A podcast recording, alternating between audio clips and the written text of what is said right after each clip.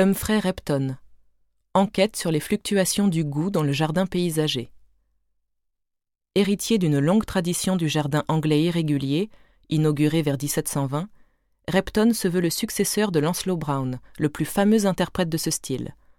Mais il tient désormais à se distinguer de son inspirateur en adaptant sa manière à de nouvelles exigences des clients. La perfection du jardin paysager satisfait les quatre exigences suivantes. Premièrement, il doit mettre en évidence les beautés naturelles et dissimuler les défauts naturels de chaque site. Deuxièmement, il doit donner une impression d'étendue et de liberté, en prenant soin de camoufler ou de cacher les limites. Troisièmement, il doit veiller à dissimuler toute intervention de l'art, si coûteuse soit-elle, qui embellit le paysage naturel et donne à l'ensemble l'apparence d'un site naturel. Et quatrièmement, Lorsque les éléments servant seulement à la commodité et l'agrément ne peuvent pas devenir des ornements et être partie intégrante du décor, il faut les déplacer ou les dissimuler. Chacun de ces quatre objectifs est exactement à l'opposé des principes du jardinage à l'ancienne, qu'on peut résumer ainsi. Premièrement, les beautés naturelles ou les défauts d'un site n'avaient aucune importance quand la mode voulait que l'on cache tous les objets environnants derrière de hauts murs.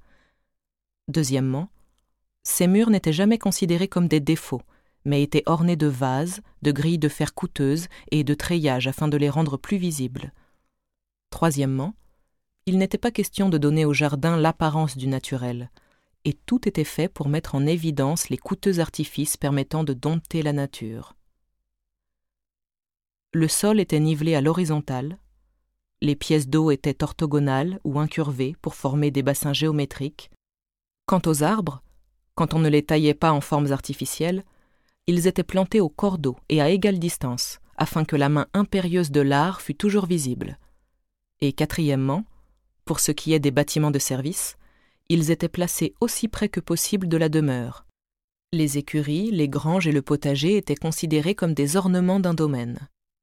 Et nul ne tentait de dissimuler le village, l'hospice charitable, l'école paroissiale et le cimetière derrière les murs ou des treillages qui les séparaient du parc d'agréments décorés. La cohérence du style, l'uniformité du caractère et l'harmonie des parties avec le tout sont différents moyens d'exprimer l'unité sans laquelle nulle composition ne peut être parfaite. Et pourtant, il existe peu de principes de jardinage qui soient si mal entendus.